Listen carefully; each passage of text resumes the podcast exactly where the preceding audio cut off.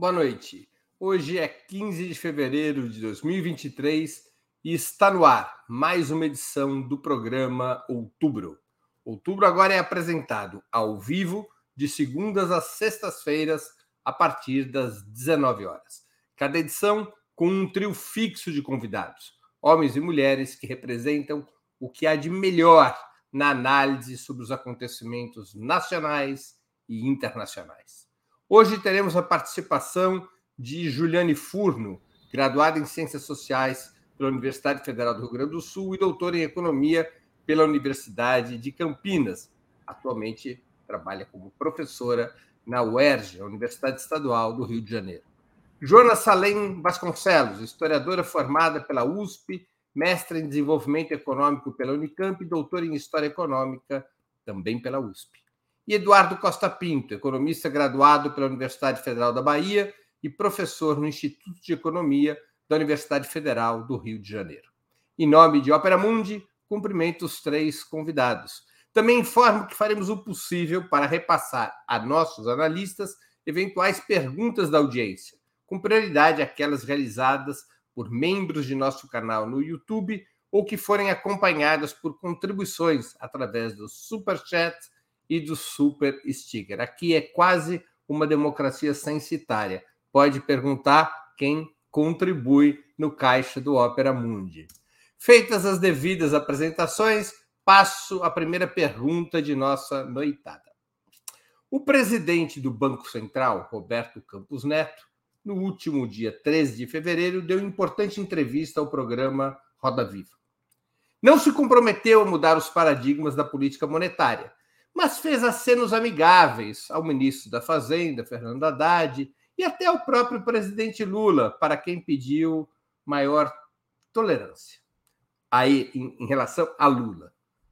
Como vocês interpretam essa entrevista? Campos Neto estaria apenas agrupando forças ao redor de suas posições, mostrando-se mais afável e simpático para despir eh, a, a roupa de bolsonarismo que vestia até então, ou estaria se preparando para ceder às pressões do governo e mudar a própria política monetária? Com a palavra, Juliane Furno. Bom, boa noite, Breno, Eduardo e Joana. É... Boa noite também a todo mundo que está nos assistindo. Eu acho que o Roberto Campos Neto faz Ju, parte... capricha porque você está tá sendo assistida nesse momento pelo ex-governador do Paraná, Roberto Requião. Nossa, um beijo, Requião, um grande nacionalista da esquerda brasileira. Eu me sinto muito honrada. É, espero não falar besteira e estar tá aqui à altura do desafio de comentar esse tema, que acho que é o tema da semana. Eu acho que o Roberto Campos Neto é um é, foi um, um, alçado à presidência do Banco Central na gestão é, Bolsonaro, sob anuência do Paulo Guedes, mas ele não me parece ser um representante típico do bolsonarismo como projeto. Quer dizer, ele me parece representar mais um setor, um grande setor, que inclusive em alguma medida se dividiu na frente ampla para apoiar a candidatura do Lula, não porque tenha qualquer interesse genuíno na democracia substantiva, mas mais interesse na estabilidade, né, o, o que seria ameaçado pelo Bolsonaro seus intentos mais autoritários, né, a estabilidade em termos do funcionamento dos mercados. É, e o Roberto Campos Neto, portanto, seria esse sujeito com perfeito alinhamento à política econômica, mas sem um comprometimento é, absoluto com o bolsonarismo no seu movimento. Né? Isso não quer dizer que ele seja é, próximo ou que ele esteja se aproximando de uma perspectiva teórica e política operacional, inclusive de, de refazer um pouco os cenários bastante catastróficos que o próprio Banco Central tem ensejado para para a avaliação da inflação de 2023, 2024, portanto, a, a, manutenção da apreciação elevada da taxa básica de juros, mas acho que o Lula conseguiu o que queria, e eu acho que ele foi muito feliz nesse, nessa iniciativa ousada de pautar esse debate para a sociedade brasileira, porque o Campos Neto me parece que ele foi ali numa posição de acuado, quem precisa prestar esclarecimentos para a sociedade, e precisou, eu acho, no fim das contas, né, não é um lançar a toalha, não é, é estar se redimindo e disposto a fazer amigos, inclusive ele usou essa conotação, mas um pouco mais é, disposto a cooperar em alguma medida, até porque pode ter interesse, né, caso ali faça uma boa gestão, é, em ser reconduzido, porque havia esse, esse rumor na boca pequena da equipe econômica de que o Campos Neto poderia, inclusive, ser mantido como presidente do Banco Central é, numa indicação de um futuro governo Lula, né? Se tivesse ali comprometido é, um pouco menos com o bolsonarismo. Então, eu acho que é, a maneira como ele defendeu a democracia, o voto e a maneira com que se referiu principalmente à gestão do Haddad, ao Lula, mostra se não que ele vai modificar é, para a próxima reunião do, do Copom é, o cenário das incertezas fiscais, né, que é o que tem mantido a taxa de juros apreciada, mas eu acho que ele foi devidamente enquadrado e por isso ressalta o movimento político do Lula nesse sentido de cobrar publicamente, cobrar o Campos Neto, e naquele momento eu acho que ele foi ali é, com, provavelmente, né, ou certamente contrariado, mas levantou um pouco uma bandeira branca de que é possível colaborar, obviamente, dentro dos limites ali do seu arsenal ortodoxo de política monetária. Joana Salem. Boa noite, Breno, Ju e Eduardo. Boa noite a todos que estão aqui com a gente hoje. Bom, eu acho que o Campus Neto está muito menos do que colaborando é, ele não está sendo, na verdade, colaborativo, ele está sendo muito pragmático pelo fato de que o bolsonarismo se transformou em um, um elemento tóxico da política. Né? O bolsonarismo é, atualmente está tão em baixa que aqueles que, que podem, né, os ratos estão fugindo do navio que está afundando. Acho que é um pouco por aí, muito mais pela política do que para entender de fato qual que é a linha de política econômica dele e se ele tem intenção de mediar ou não mediar com o governo Lula. Eu acho que ele se viu contra a parede menos porque o lulismo foi incisivo, ou o Lula foi incisivo, e mais porque o bolsonarismo está se desmanchando e porque contra ele é, surgiram inclusive vozes do campo neoliberal que habitualmente é, estavam, digamos, com a chamada terceira via, que não vingou. Por exemplo, André Lara Rezende. É, o André Lara Rezende, que é um conhecido economista neoliberal, talvez um dos mais importantes da década de 90, escreveu um artigo muito interessante no Valor Econômico, que se chama O Precipício Fiscal e a Realidade, em que ele desmonta a tese do, do risco da, da, da crise fiscal com números, né? Diz que ah, o PIB cresceu mais do que se imaginava, diz que a dívida não cresceu tanto ou se reduziu em relação ao PIB no último ano, e que, portanto, não há justificativa racional para a manutenção dessa taxa de juros, mesmo dentro dos parâmetros técnico-econômicos reivindicados pelo neoliberalismo. Então, eu acho que se formou também uma ausência de correlação de forças. O Campos Neto está fazendo política porque ele se viu como minoria e ele precisa, pelo menos, adequar o discurso, mesmo que seja para fazer a mesma política econômica. Ou seja, o que importa mesmo é se ele vai ou não abaixar a taxa de juros, e não se ele falou no Roda Viva que ele quer fazer amigos no novo governo. Né? O que importa é o que ele vai fazer, não o que ele disse é, e, a, e a, a, fofura que ele demonstrou no programa. Então eu vejo um pouco por aí, que a gente tem que cobrar ele pelo que ele faz e é, entender que é um momento oportuno para fazer isso, justamente porque o bolsonarismo está é, tão mal das pernas que é, quem encosta fica contagiado e as pessoas, inclusive bolsonaristas que votam de camisa da seleção, como o Campos Neto, é, fogem desse, desse agrupamento no momento. É verdade, no Dom Quixote de La Mancha, o Cervantes colocou ali na página de abertura, operibus credit non verbis, acredite nos fatos e não nas palavras. Eduardo Costa Pinto. Bom, boa noite, Breno, boa noite, Juliane, boa noite, Joana. E tem quem está nos assistindo agora também. Só uma correção, Breno, eu sou graduado em administração lá pela UFBA mesmo, tá? Economia foi no mestrado e doutorado. Senão pessoal, pessoal, meus colegas da administração vai reclamar quem está assistindo agora. É, eu acho que tem um ponto que eu quero reforçar, acho que tem duas dimensões importantes na entrevista. Eu acho que, na verdade, é, a, a, forma amena como ele fez no discurso tem a ver com a forma como Lula fez a pressão política, e aí eu vou discorrer sobre isso, mas também, mesmo dentro da tecnicalidade neoclássica, esse nível de taxa de juros nesse momento tem uma dificuldade de se justificar. Né? Porque a gente está falando de taxa de juros reais de 8%. É a maior taxa de juros e não tem nada equivalente, né? não tem nada equivalente é, com esse padrão de países em desenvolvimento. Como já, a própria Joana já comentou no texto da Andelara Rezende, e os dados da, do, do, Tesouro mostram que, por exemplo, o, a relação nominal dívida-PIB caiu. Então, e, e mais, eu, eu, como cheguei a comentar aqui no último programa, na última quarta, eles mudaram o parâmetro da expectativa de inflação para fazer avaliação. Eles botaram a inflação de mais longo prazo em vez da inflação de mais curto prazo. Ou seja, inclusive disseram na própria ata que vai mudar essa regra, ou se vai voltar à regra anterior. Então, acho que tem duas dimensões que eu acho fundamentais. Acho o seguinte: inclusive, não só Andelara Rezende, mas economistas liberais, o neoliberal, porque o Andelara Rezende está fazendo uma transição, sabe, João? Ele realmente é difícil hoje enquadrá-lo como neoliberal. Ele está está tomando, vamos dizer assim, dores de consciência na sua trajetória. Ele viu que está mudando a teoria econômica nos Estados Unidos, os próprios neoliberais, e ele está indo por um caminho que, por exemplo, esses neoliberais hoje não gostam da Della Rezende ou tem problemas, por exemplo, com a Mônica de Bollo também.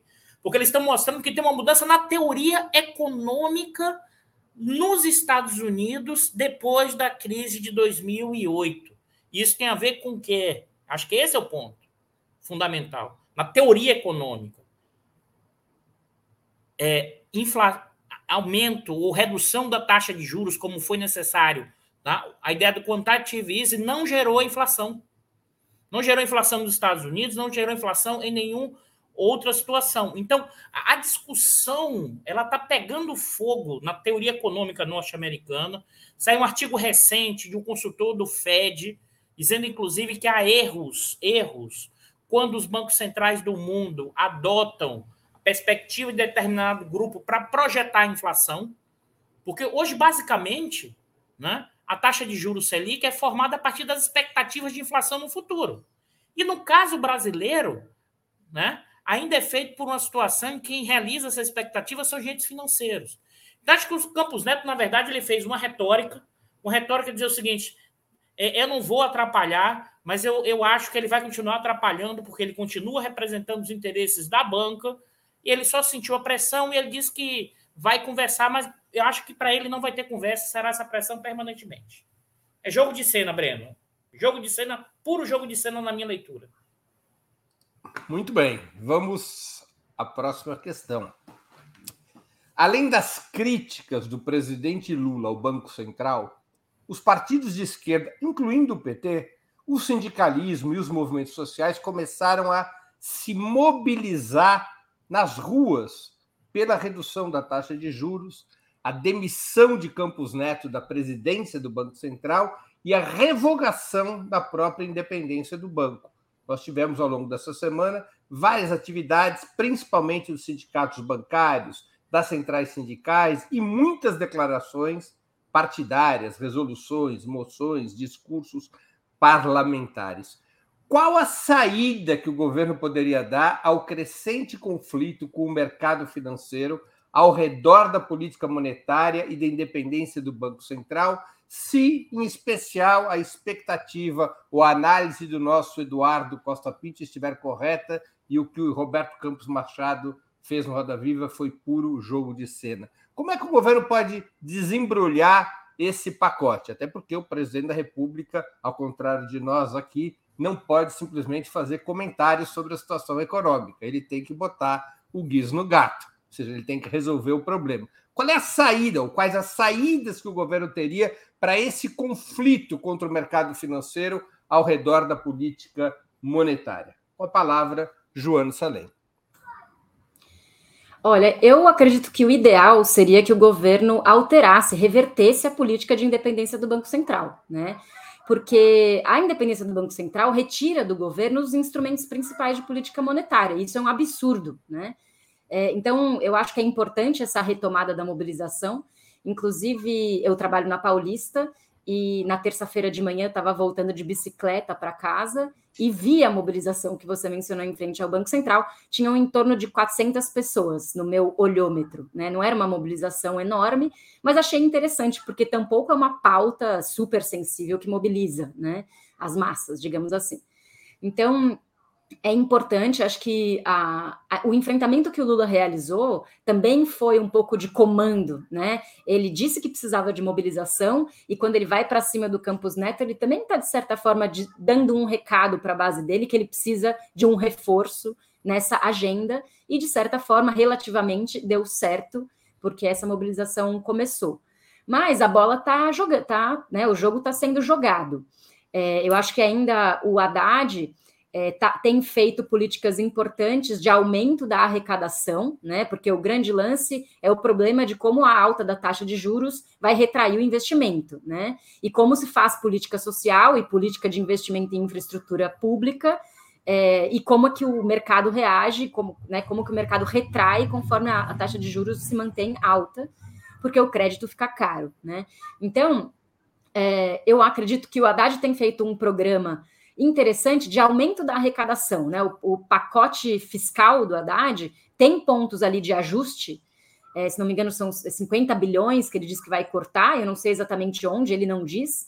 Mas o principal, a, as principais medidas do Haddad nesse pacote são de aumento da arrecadação. E aí tem um ponto fundamental que eu queria tocar, que eu acho que é, é muito sensível, talvez mais oculto do que está sendo essa querela do Banco Central, que é o, a polêmica do CARF, né? Que é o conselho, é, a, a, sigla exata é Conselho é, de Administração da Receita, né? Alguma coisa assim. Depois vocês me corrigem. Conselho de Administração de Recursos Fiscais. Né? É, o CARF é um órgão importante para fazer julgamentos relacionados com as dívidas que as empresas têm com a União, principalmente dívidas tributárias, né? E atualmente as dimensões dessas dívidas tributárias são enormes. E o Bolsonaro modificou uma política do CARF, que o CARF é formado por membros dos, das empresas e membros do governo. E, e, faz julgamentos a respeito de cada um dos processos de dívida do, dos empresários em relação ao Estado. E havia, é, existe número par de empresários e governo, e havia um voto de Minerva que era do governo. E desde 2020, o Bolsonaro retirou esse voto de Minerva e criou uma, uma, uma política de que automaticamente o contribuinte é beneficiado quando dá empate, ou seja, o empresário. É, as contas que estão sendo feitas são assustadoras, né? Esse assunto a gente pode continuar depois, vou, não vou me alongar, mas as contas que são, estão sendo feitas é que é possível arrecadar 70 bilhões ao ano a mais, só revertendo essa ausência do voto de Minerva, recolocando o voto de Minerva do governo e também é, ampliando então a fiscalização do governo em relação a esses sonegadores, né? Entre os sonegadores existe um pouco do lobby do grupo Esfera, enfim, gente da, das megas empresas. Eu acho que isso é uma, uma questão que está em jogo que também passa de alguma forma pelo, pela correlação de forças do debate econômico. Com a palavra, Eduardo Costa Pinto. É, a Joana trouxe ponto que acho que é a dimensão política de como tirar autonomia, mas eu queria chamar um ponto que está sendo pouco destacado, Breno, é, no campo da esquerda, mas que já está sendo feito, inclusive parte da, da, da mídia é, econômica da grande imprensa já está com o olho aberto. O que, que, que já está acontecendo? O Tesouro, o governo já está fazendo, em certa medida, reação ao movimento do Banco Central. Como? Porque é bom lembrar, o Banco Central, tá, ele estabelece a taxa Selic, mas quem faz a emissão do título da dívida pública é o Tesouro. E nesses primeiros meses, nesses primeiros dois meses, um mês e 15 dias, o que é que tem acontecido? Tem tido demanda por esses títulos de tesouro, essa taxa Selic, mas o tesouro não está emitindo, ou seja, ele não está atendendo à demanda dos dealers que querem comprar títulos a 13,75. Então já está acontecendo uma reação e dizendo o seguinte: claro que isso tem um, uma temporalidade, porque o, o Tesouro tem um colchão para isso, né? mas nesse momento ele está, é, vamos dizer assim, é, ofertando menos títulos do que normalmente para cobrir o plano anual de financiamento, né? E está meio dizendo para o mercado assim: eu não vou demandar títulos que vocês querem a 13,75. Então, além da dimensão política, já está se operando no âmbito do Tesouro, na gestão da dívida. É claro que quando o Tesouro foi perguntado sobre isso, ele disse: estou seguindo a regra do Plano Anual de, de, eh, de Financiamento, que é o PAF de 2023. Mas ele está operando e dizendo o seguinte: eu não vou emitir títulos a 3,75 no volume que vocês desejam. Então, já tem uma, uma queda de braço operando é, do governo com relação ao Banco Central, além dessa dimensão é, que a Joana é, trouxe da discussão política e da questão da autonomia. Já, isso já está em operação, mas que pouca gente tem destacado isso. Os operadores de mercado já estão reclamando dizendo que o Tesouro não forma preço, que eles não podem atuar na formação de preço quando ele reduz essa demanda e pode gerar um risco na frente. Então, assim, o governo federal já está fazendo queda de braço com o mercado, além do Lula fazendo discurso. Eu sei que isso vai dar uma polêmica enorme, mas já está fazendo. Com a palavra, Juliane Furno, para que ela nunca mais reclame que eu apulo nas respostas. Se você não me continuar não me pulando, eu continuarei não reclamando.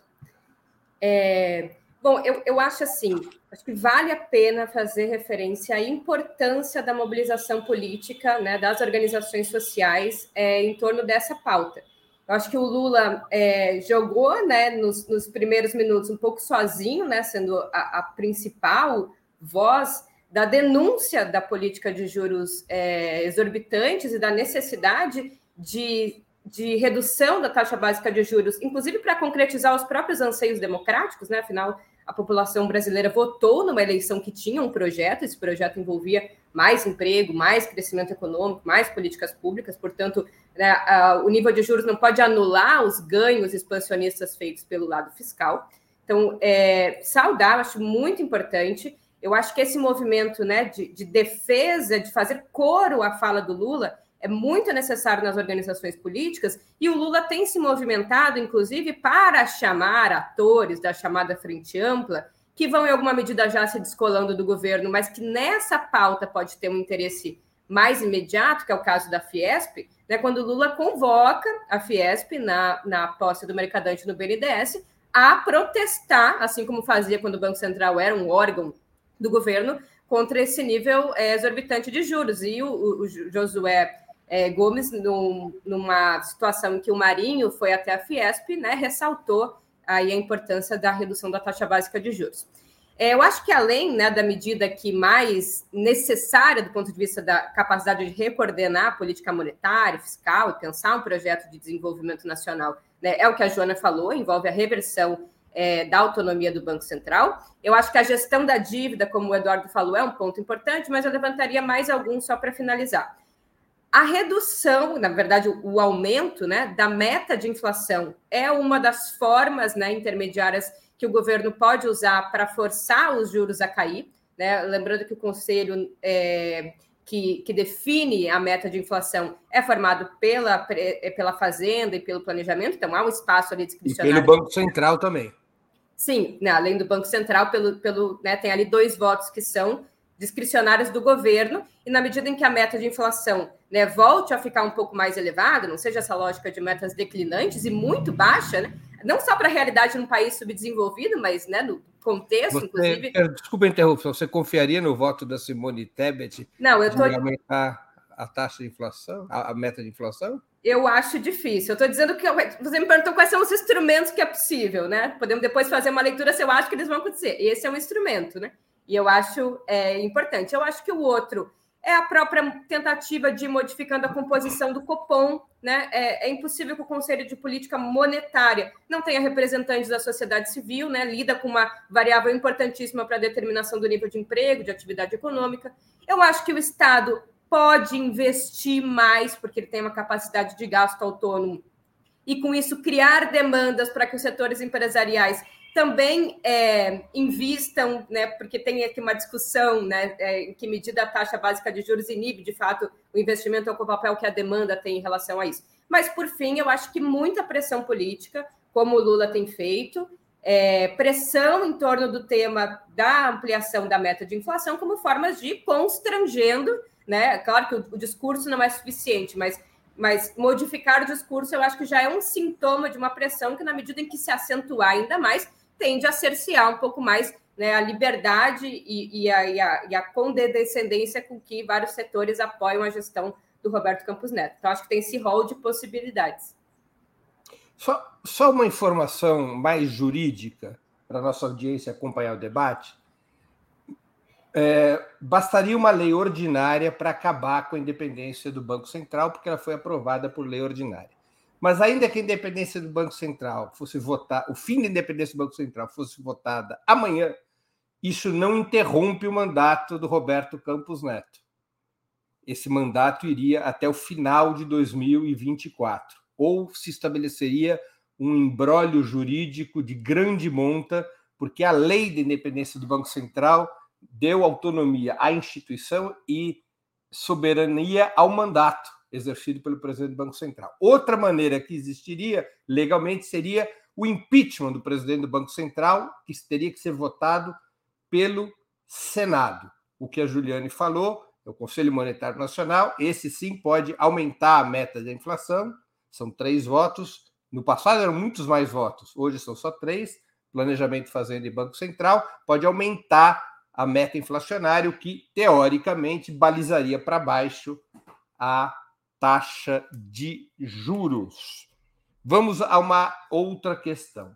Mudando um pouco de assunto, mas ficando mais ou menos no mesmo.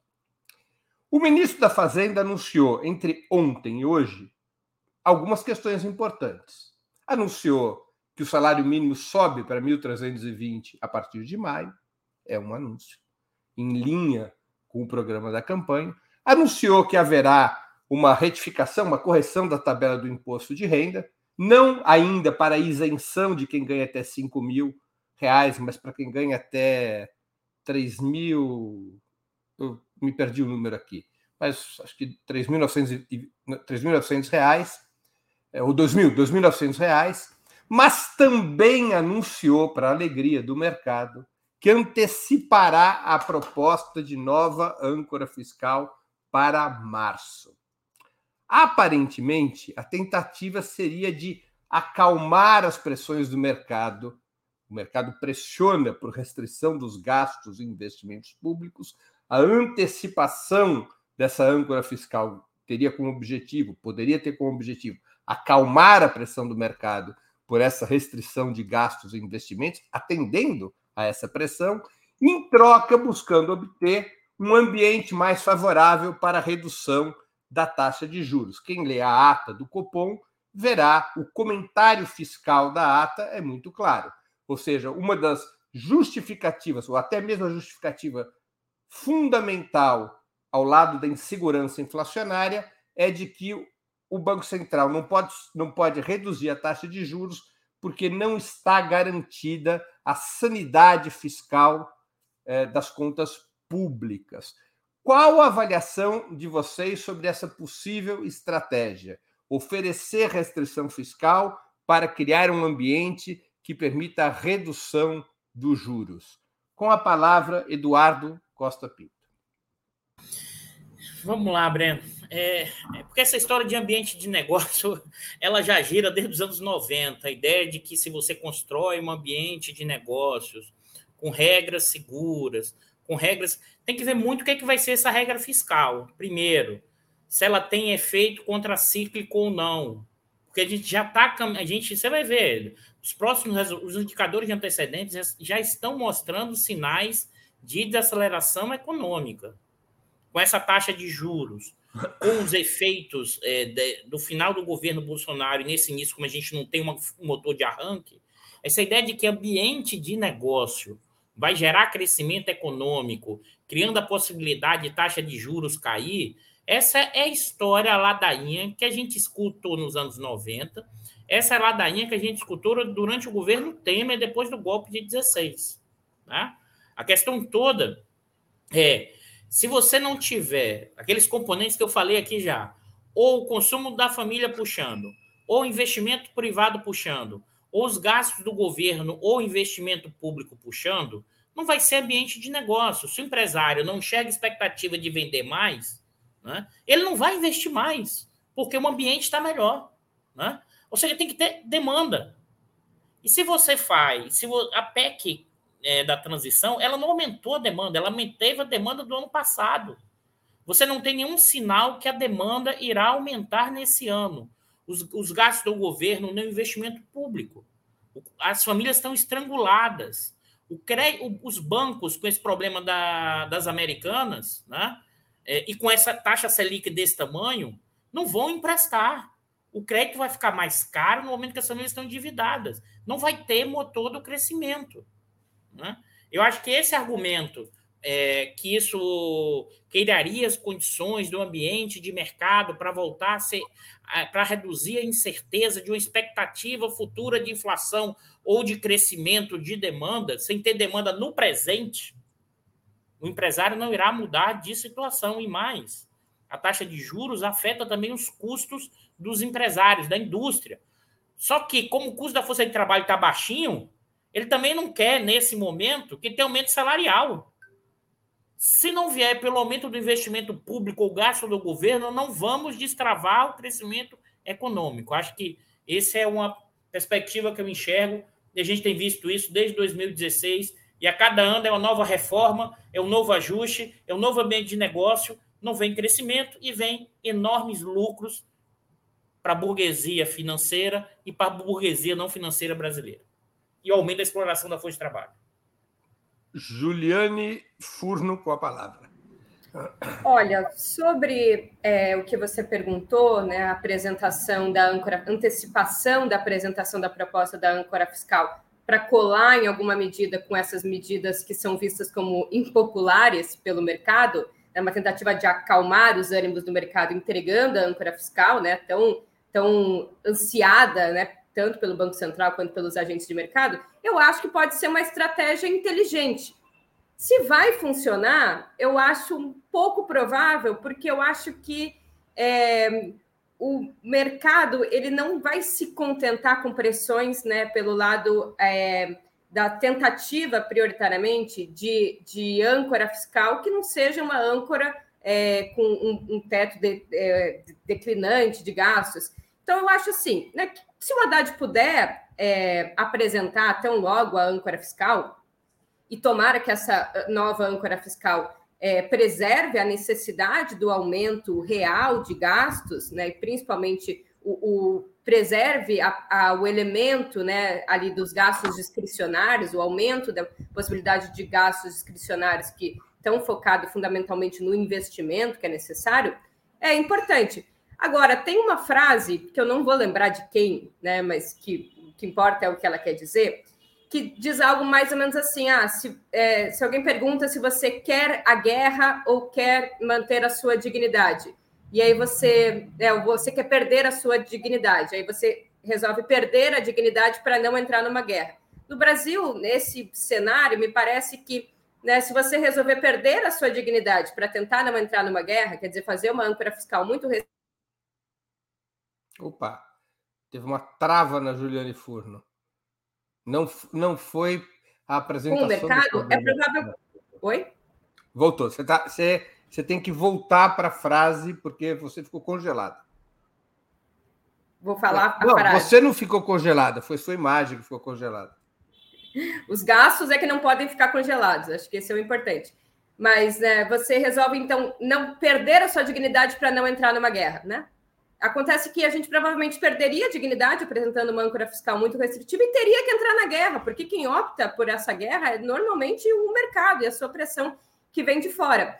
Então, eu acho que pode não resultar em grande coisa, assim, né? Eu acho que essa crença de que o mercado vai ficar acalmado se houver uma âncora fiscal, e aí vai ser um passeio é, para aprovação e consolidação de políticas importantes, como Minha Casa Minha Vida, o aumento é, do salário mínimo, a, a redução, ali, o aumento da, da, da, da parcela deduzida não recolhida de R, eu acho que é um pouco ingênuo.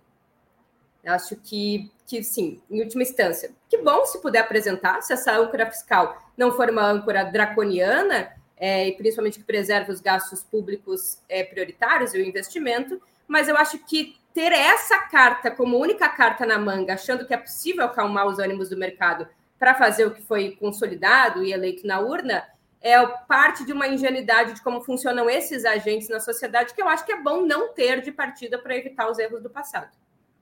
Essa frase sobre a guerra e a honra é do Winston Churchill, quando o então primeiro-ministro britânico eh, Neville Chamberlain foi fazer o pacto de Munique em 38 para apaziguar o Hitler. E o Churchill comentou isso mesmo. Eu acho que foi tu que me falou, inclusive. Desculpa, porque eu Chamberlain, troquei a honra. assinou a paz com Hitler entregando os Sudetos, e o Churchill disse: entregou a honra e terá a guerra. Mas é uma bela frase, serve para quase tudo na vida. É ótimo. É, com a palavra, Joana Salem. Bom, você mencionou três coisas que o Haddad anunciou hoje, né? O aumento do salário mínimo para maio, que eu estava fazendo uma conta rápida aqui, é um aumento de 8%, é, segundo a conta que eu fiz, sendo que a inflação somada do ano passado foi de 5,9%. Então, é um aumento real pequeno, né? A correção da tabela de imposto de renda, que acho que tem um impacto maior até, em certo sentido, do que o salário mínimo, já que essa tabela não é reajustada desde 2014. E aí, é, do lado de lá, né, do lado da, do aceno ao mercado, a nova âncora fiscal. Eu acredito que isso é bem típico do que vai ser a gestão Lula da política econômica e a gestão Haddad da política econômica. Porque a gente sabe que a experiência de governo do Lula foi num contexto em que, de certa forma, foi possível conciliar interesses e é, criar uma situação extraordinária da nossa história em que os grandes bancos, o, mercado financeiro e os grandes empresários lucraram como nunca antes e também a classe trabalhadora é, obteve alguns ganhos reais de renda. Né?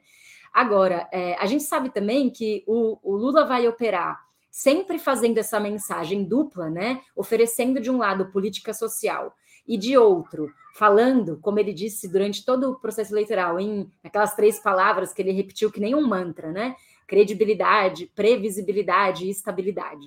Né? Esse foi, foi a palavra de ordem do Lula para o mercado, né?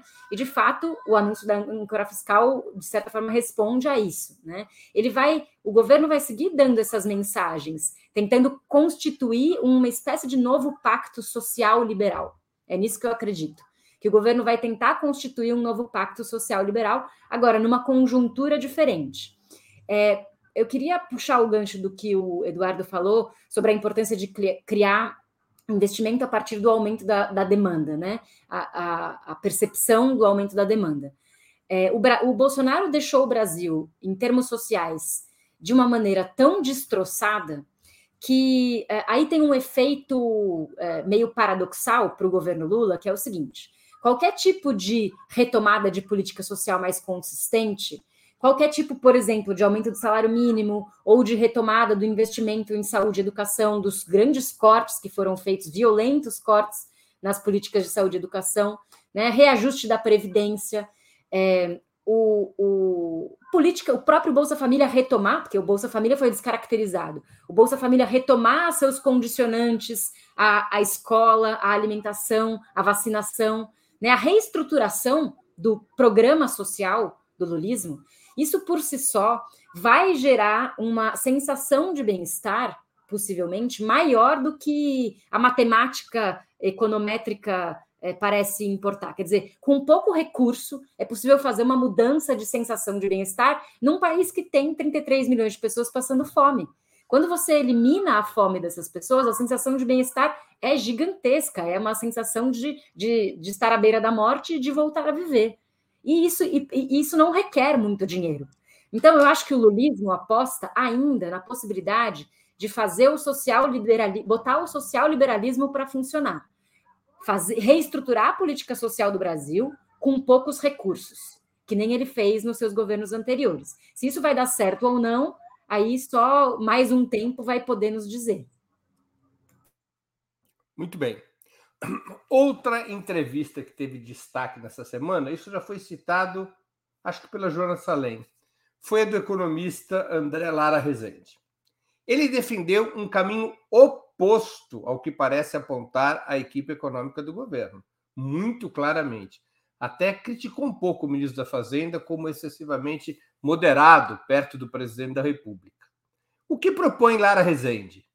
Ao invés de ajuste fiscal, expansão dos gastos e investimentos para impulsionar a economia, acompanhada por corte na taxa de juros, a, a qual ele criticou duramente. Portanto, uma política duplamente expansiva no fiscal e no monetário, se preocupando pouco com o crescimento da dívida, do, indivíduo, da dívida, do estoque da dívida brasileira em relação ao PIB e até mesmo em gerar, por um certo período, déficits primários em moeda nacional. Disse claramente que isso não tem importância, que o país pode continuar se endividando desde que ele faça a economia funcionar e que lá na frente o crescimento da economia forçará uma redução da relação entre dívida e PIB. Qual é a opinião de vocês três sobre as propostas de Lara Rezende? Um economista tido como ortodoxo até bem pouco tempo atrás e que de petista nada tem. Com a palavra, Juliane Furno. Eu, eu acho muito salutar, importante. É, eu acho que o André Lara Rezende ele, ele circula num ambiente mais amplo que a gente. Inclusive, eu fiquei pensando, a gente é, vibra, vibrou muito com a entrevista dele, e ele é muito citado, né?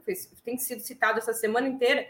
E talvez o mais importante seja a possibilidade que ele tem, a gente não tem, de ter estes agentes, né? É, que são formados na ideia de risco fiscal como interlocutor, então a possibilidade de perguntar efetivamente para eles, mas Juliana Rosa, né? Quais, quais são os riscos fiscais, ou como a, a, formação de expectativas de inflação, que só são coletadas é, pelos agentes do mercado financeiro, como o Dudu lembrou, né? O Brasil tem um pouco essa diferença em relação aos Estados Unidos, que coleta de forma mais ampla, até porque as expectativas do produtor da economia real são diferentes da expectativa do mercado financeiro, até porque para ele a inflação é um custo, mas os juros é um custo também.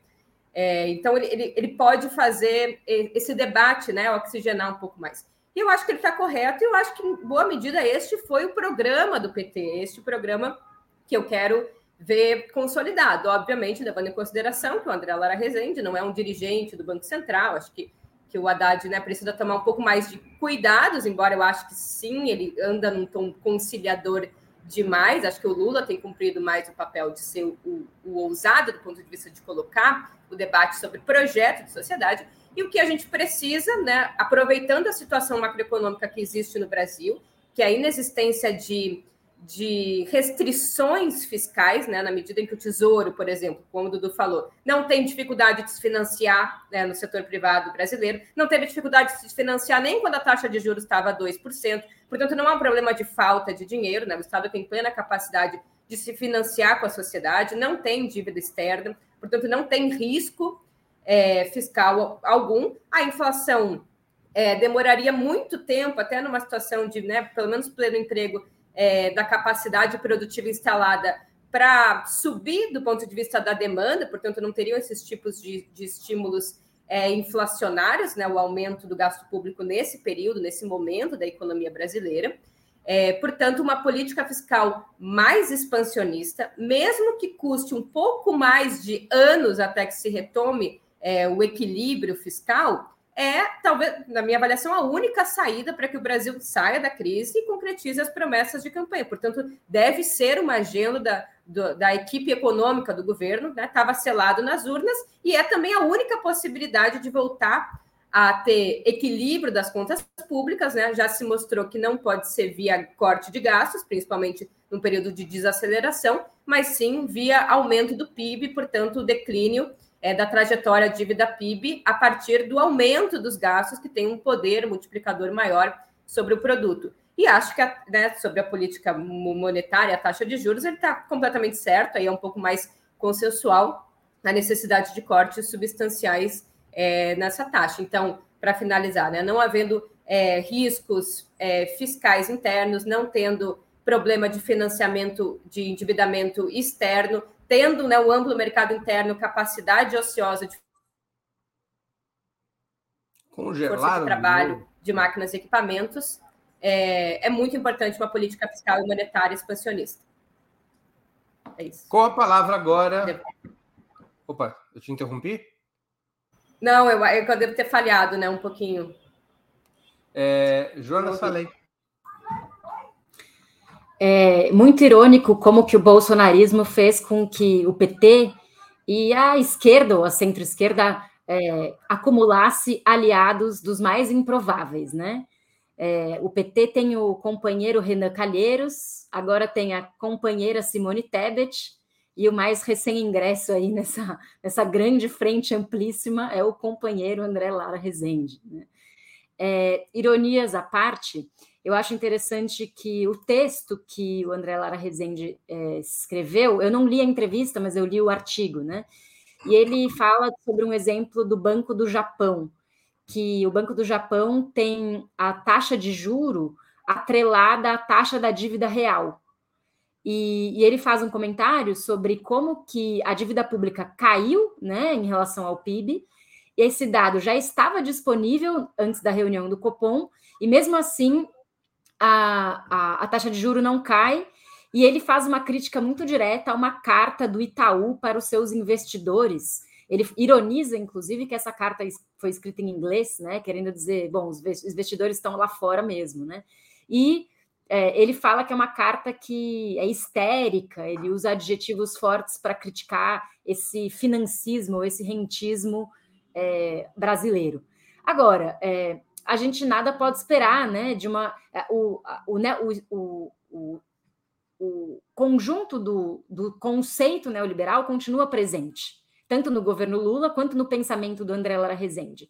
O que eu acho é que ele está se atualizando, né? Talvez os, os, neoliberais brasileiros não estejam lendo os economistas neoliberais dos Estados Unidos, né? É, isso é uma coisa, inclusive, que a Mônica De Bolle comentou, ela que vive lá. É, eu, eu escutei parte da entrevista dela para você, Breno, e ela fala isso, né? O problema dos neoliberais brasileiros é que eles não leem a literatura mais avançada dentro do própria escola de pensamento deles, né? E o neoliberalismo nos Estados Unidos tem tido essas relativizações de algumas cláusulas pétreas, né? Uma coisa que eu acho que, tá, que é importante do, do artigo do André Lara Rezende é que ele diz que a dívida pública brasileira não é alta e que o Brasil não tem dívida externa. Isso é um outro ponto importante, né?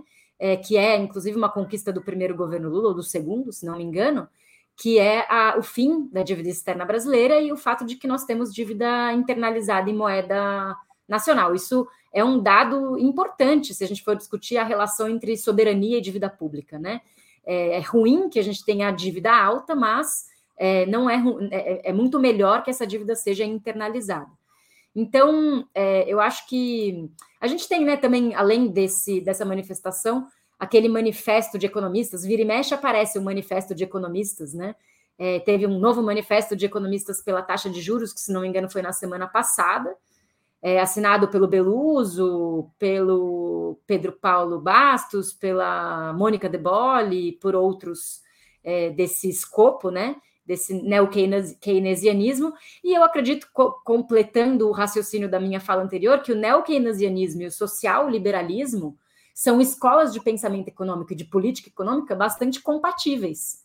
Então, a gente está falando dessa aliança entre o neoliberalismo modernizado ou é, um pouco invernizado por política social, junto com um neo-keynesianismo que tem investimento, mas sempre dentro da, da âncora fiscal. Muito bem, eu vou passar a palavra para Eduardo Costa Pinto, mas eu vou ler uma pergunta aqui eh, Dudu, para você responder, porque é uma questão informativa, não é uma questão de debate. O Caê Cavalcante, que contribuiu com o Superchat e é membro do canal, agradeço o Caê, ele pergunta, eh, esclarecimento, qual o peso dos bancos, ele deve estar se referindo aos serviços bancários, à taxa de juros, na inflação. E eu te passo a palavra, Edu, você aproveita e responde essa dúvida do Cauê, por favor. É relativamente pequeno, Cauê. Aqui os, o, o, o efeito inflacionário do repique nos últimos tempos foi basicamente energia e alimentos, e a gente está falando de preço derivado de petróleo e energia mesmo. Então, não é um componente tão grande no, nessa configuração. Bom, eu vou, eu vou é, é, alguns pontos aqui que eu vou querer trazer e talvez discordar é, de uma forma tranquila. É, primeiro, eu acho que o André Lara Rezende, nos livros dele, ele tem feito uma mudança, não é só recente, não é só efeito Bolsonaro. Ele já tem escrito livros nos últimos quatro, cinco anos e tem mudado mesmo. Tanto é que a Casa das Garças o rejeita hoje. Ele não está mais na patota. A patota expulsou ele. Ele, ele já não está mais no grupo, vamos dizer assim, dos que formularam. E é importante. O Andelara Rezende e o Pécio Arida, nos anos 80, eram considerados heterodoxos. Isso era a PUC lá dos anos 80, que inclusive com toda a discussão. Eles migraram nos 90. É, esse pessoal depois virou meio que banqueiro, eram os professores que viraram banqueiros e donos de instituições financeiras. O Andelara Rezende seguiu até recentemente com isso, ele descobriu a teoria moderna da moeda, que é a ideia que os heterodoxos já discutem há muitos anos do, da moeda como lastro a partir do Estado, né? que é a discussão da capacidade do, do Estado criar moeda né? Né? a partir do que? Da dívida pública. Então, ele, na verdade, ele migrou meio a partir do debate que está acontecendo em parte nos Estados Unidos, a, a Joana e a Juliana chamou atenção, depois da crise de 2007 e 2008, do quantitative easy. E nesse sentido, é, a, o, mais ainda, a discussão que ele tem feito no campo da teoria econômica e da aplicação de política econômica é mais ousada do que parte significativa né, de, do campo da esquerda que ainda está preso no ambiente de mercado e não na política, atuação da política monetária e fiscal. Porque a Delara Rezende, nesse momento, ele não está preocupado com nenhum agente, ele não representa hoje essa burguesia financeira. Essa burguesia financeira não enxerga nele, apesar da grande imprensa dialogar com ele, com a sua representação, ele deixou de ser um despachante. Aí eu não vou entrar porque ele deixou de ser um despachante, é outra coisa. Aí é no âmbito pessoal, aí eu não sei a história dele para entender essa girada. Talvez alguém possa dizer, ah, ele viu que a teoria mudou, ele mudou. Eu acho que é mais complexo do que isso. Agora, um outro ponto que eu queria chamar a atenção nessa discussão de política monetária e fiscal, mesmo que seja dado um incentivo relativamente pequeno, a burguesia não irá conciliar. É, é, é, sabe, João, um ponto que eu, eu, eu acho que o Lula ele não vai tentar implementar um social liberalismo, porque essa burguesia brasileira, ela e alguém já falou assim, ela fez um butim nos últimos seis anos. Esse butim, ela não quer ceder nada. Mudar o teto dos gastos, mudar a política monetária e a política fiscal, isso vai gerar redução de lucro significativo no curto prazo pode no futuro gerar uma massa de lucro maior. Mas no curto eles vão perder. Eles estão no butim. O Banco Central está exercendo o butim. O butim é o que? Eu não quero sair dessa posição porque eu estou ganhando muito. Logo, qualquer mudança que seja mínima de política fiscal e monetária gera redução no preço dos ativos que eles detêm. Né? Qualquer mudança é, de a questão salarial mexe nos custos da força de trabalho então, eu, a minha hipótese sobre isso é mesmo que tente conciliar, né, o outro lado não quer conciliar. E acho que o Lula está entendendo cada vez mais isso, e acho que teremos um enfrentamento que será um enfrentamento, inclusive, por uma questão salarial, que é uma das dimensões da luta de classe. Muito que bem. Eu tenho agora duas opções. Ou eu faço a quinta pergunta, ou a gente faz uma segunda rodada em torno desse tema. Qual é a opção dos meus nobres convidados? Eu, eu tenho opção para continuar esse tema, ainda mais que eu fiz uma provocação para a Joana, então, porque tem inclusive direito de resposta. Perfeito. Então, concordam, Joana e, e Juliane? Bora então para uma outra rodada ao redor disso. Joana Salem com a palavra. É, não, eu concordo com eu concordo com você que a burguesia dificilmente vai ceder naquilo que conquistou e avançou muito, né? avançou no teto de gastos, avançou na reforma trabalhista, na reforma da Previdência, na independência do Banco Central e uma série de outros, na própria, naquilo que eu estava mencionando, né, nessa, nesse, nessa legalização da sonegação empresarial, feita pelo fim do voto de Minerva no CARF, né, que é um montante, quando eu vi o montante eu fiquei, achei que era bastante coisa, é, e também acho que não vai ceder, é, nesse sentido eu concordo, mas eu acho que a, quando eu falo social liberalismo, é, eu estou falando mais de um conceito sobre a capacidade de manejo de política social dentro desse escopo do neoliberalismo. O quanto é possível, né? E aí acho que as políticas do Haddad de aumentar a arrecadação são um pouco uma tentativa disso, né? Aumentar a arrecadação em vez de cortar gastos. E aumentar a arrecadação é, é, vai sair de algum lugar, né? No caso da alíquota de imposto de renda, se aumentar, se, se aumentar a alíquota do imposto de renda para determinados setores de classes mais, mais altas, né? Eu não sei se eu não vi a, a, mudança dos números, eu não sei se ela só se desloca ou se aumenta o percentual também. É, para não sei, não sei se vocês têm esses Somente números. se desloca. Só se desloca. Ah, tá. Bom, então, é, nesse caso, é queda da arrecadação. Né? Mas eu acredito que o, o arranjo que se tenta fazer é aumentar a arrecadação e preservar essa lógica da, da credibilidade, da estabilidade com o mercado. Né? Isso que eu estou chamando de social liberalismo. E nesse sentido, eu acho que também para o Lula, de certa forma, interessa um governo em que os bancos se sintam confortáveis. A questão é o quanto isso é ou não compatível com o Estado investidor, com o Estado que eventualmente vai contratar mais dívida, com o Estado que vai eventualmente furar o teto de gastos. Né? É, lembrando que o, é, existem dois pesos e duas medidas, né? De, de acordo com a coloração ideológica de, de quem está sentado na cadeira com a caneta na mão. Porque o Bolsonaro furou o teto de gastos sei lá quantas mil vezes. A taxa de juros no governo Bolsonaro foi uma das mais baixas da história, né? É, a, a inflação no governo Bolsonaro foi altíssima e o dólar também foi altíssimo. Todos esses parâmetros que se mede saúde econômica dentro do, da compreensão neoliberal e que muitas vezes o próprio mercado financeiro fica histérico diante de pequenas mudanças que são que seriam sinais de pouca saúde econômica, né?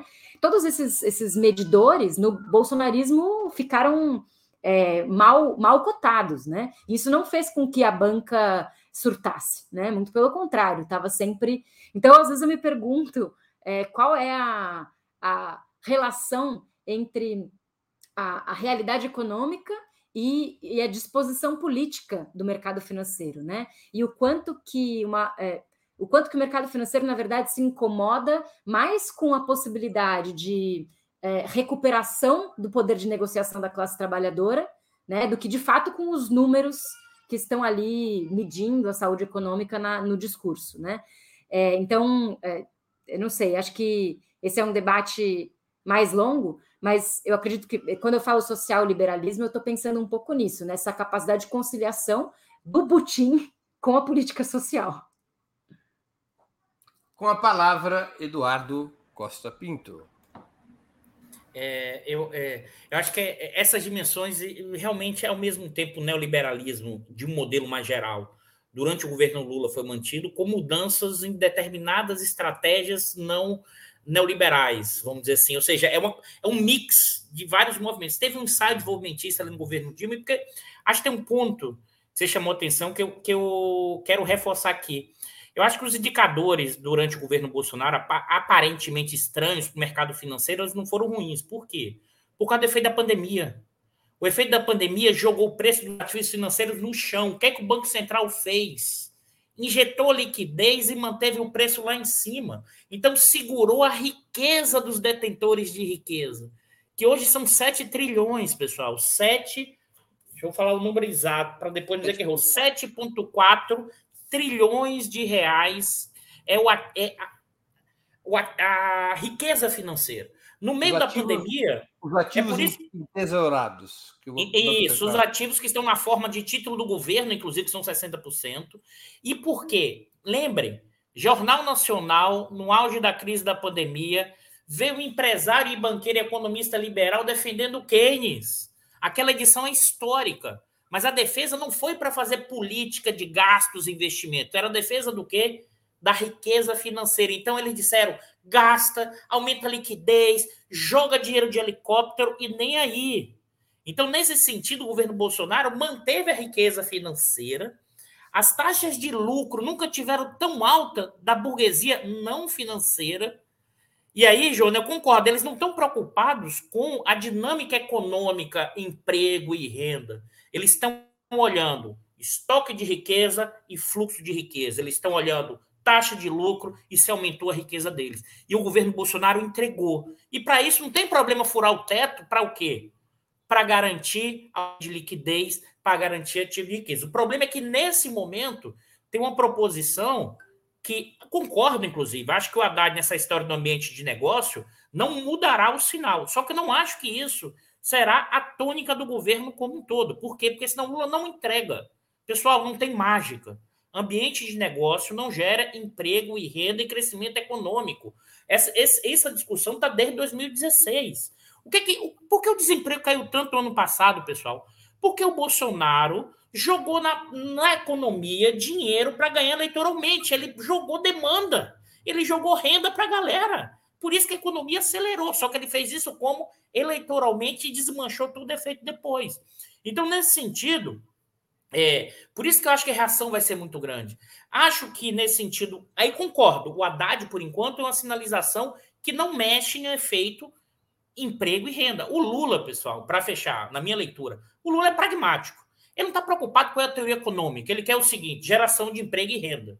Se alguém disser que vai ser por essa linha e não for, ele vai lá e troca. A gente já viu isso ao longo do governo Lula. O que foi em 2003, depois o que foi em 2005. E só que ele já entendeu que essa burguesia não irá conciliar com ele. Tem que lembrar que ele foi para a cadeia.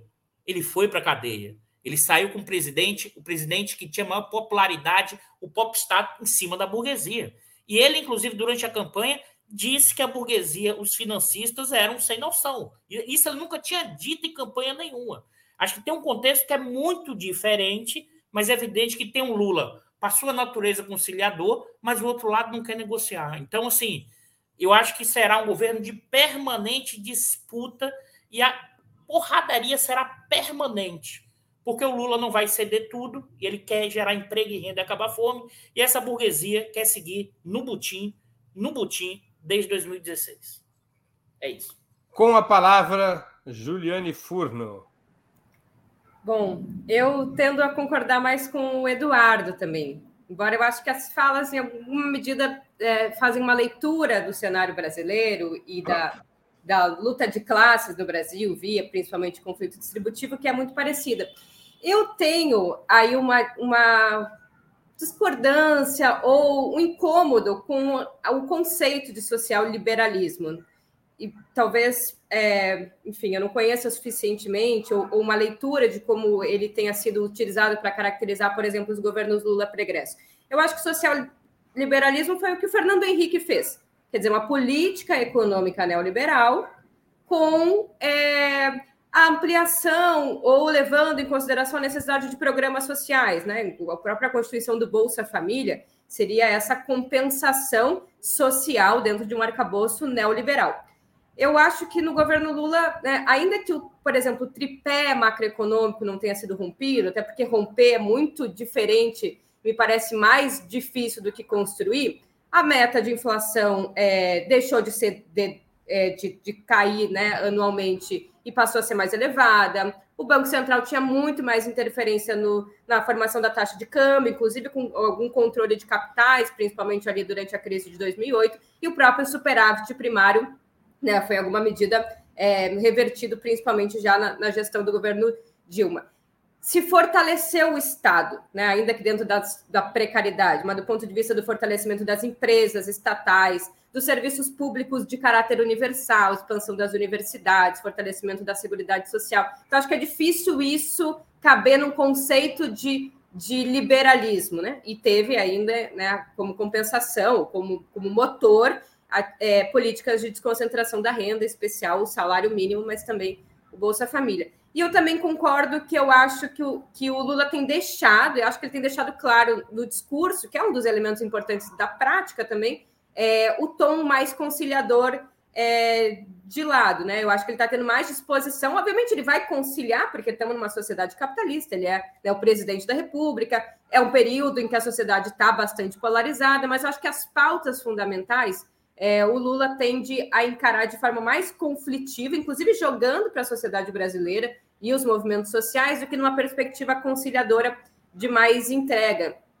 E é bom lembrar, né, para ir finalizando, que é muito difícil conciliar, mesmo né, se o Lula quisesse, com o setor da burguesia produtiva né, e brasileira, do ponto de vista de ser uma burguesia interna, é, que, diferentemente dos primeiros governos Lula, experienciaram um período em que, mesmo né, uma política mais expansionista, que poderia se acreditar como uma política que estimulou o mercado interno e por isso aumentou a, ma a massa total de lucros na economia, é um setor que viu o seu lucro, a sua taxa de lucro ser esmagada nesse período, prioritariamente pelo comportamento né, do componente salário. que tem né, salário e poder de barganha, como a Joana falou, dos trabalhadores. Então, é uma burguesia que não quer crescimento econômico. É, é diferente de uma burguesia nacional de um outro país capitalista, porque crescimento econômico significa mais emprego, e mais emprego é uma pressão sobre a estrutura salarial média que aumenta o custo da força de trabalho e isso esmaga lucro. E essa burguesia experienciou isso né, a partir de 2015. Então, acho que deve ser muito conflitivo, é, concordo com o Eduardo. Muito bem. Chegamos ao final de mais uma edição do programa Outubro. Nós voltaremos a nos encontrar na próxima quarta-feira, dia 22 de fevereiro, quarta-feira de cinzas. Os nossos convidados virão com as fantasias de carnaval já decompostas, aquelas olheiras de quem é, aproveitou a folia, mas quarta-feira que vem, dia é, 22 de fevereiro, às 19 horas. Eu conversei hoje. Ô, Breno, eu só venho se, se a pauta for carnaval, tá? É carnaval, é carnaval. Muito bem, está combinado. Carnaval. Vocês podem cantar a marchinha de carnaval aqui durante o programa. Conversei hoje com Juliane Furno, Joana Salem e Eduardo Costa Pinto. Muito obrigado aos convidados, às convidadas e ao convidado e à audiência. Boa noite, boa sorte a todos e a todas. E até a próxima quarta.